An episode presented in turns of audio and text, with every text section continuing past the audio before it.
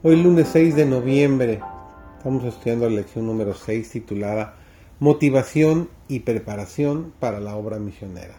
Su servidor, David González. Nuestro estudio de hoy se titula Un fundamento profético.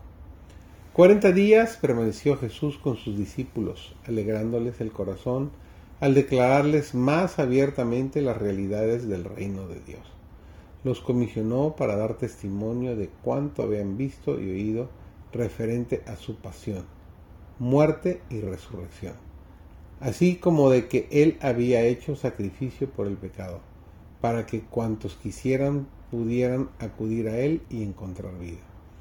Con fiel ternura les dijo que serían perseguidos y angustiados, pero que hallarían consuelo en el recuerdo de su experiencia y en la memoria de las palabras que les había hablado. Les dijo que él había vencido las tentaciones de Satanás y obtenido la victoria por medio de pruebas y sufrimientos. Ya no podría Satanás tener poder sobre él, pero los tentaría más directamente a ellos y a cuantos creyeran en su nombre.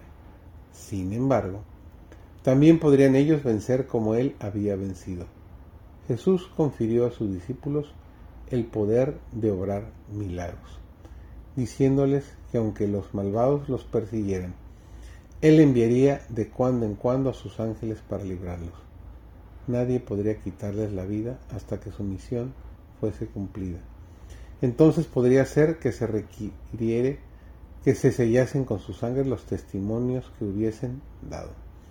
Aquellos en cuyos corazones mora Jesús por la fe han recibido realmente el Espíritu Santo cada individuo que recibe a Jesús como su Salvador personal, ciertamente recibe también el Espíritu Santo a fin de ser su consejero, su santificador, su guía y su testigo.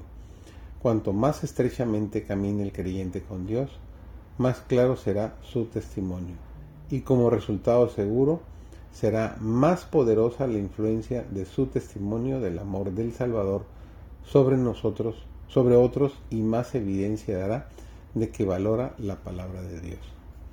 Esta es su comida, lo que satisface su alma sedienta.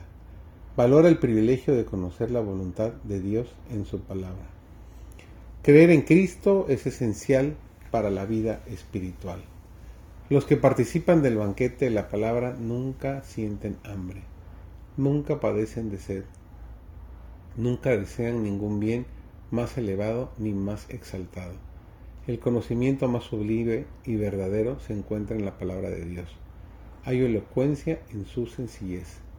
La Biblia es nuestra guía en las sendas seguras que conducen a la vida eterna. Dios ha inspirado a hombres que escriban lo que nos presenta la verdad, lo que nos atraerá y que, si lo practicamos, nos capacitará para recibir y obtener poder moral para situarnos entre las mentes más educadas. La mente de todos aquellos que estudien la palabra de Dios se ampliará, mucho más que cualquier otro estudio. Este es de una naturaleza que aumenta las facultades de comprensión y proporciona nuevo vigor a cada facultad. Pone a la mente en relación con los amplios y ennoblecedores principios de la verdad nos coloca en íntima relación con todo el cielo, al impartir sabiduría, conocimiento y entendimiento. El Evangelio está adaptado para ser alimento espiritual, para satisfacer el apetito espiritual del hombre. En todos los casos es precisamente lo que el hombre necesita.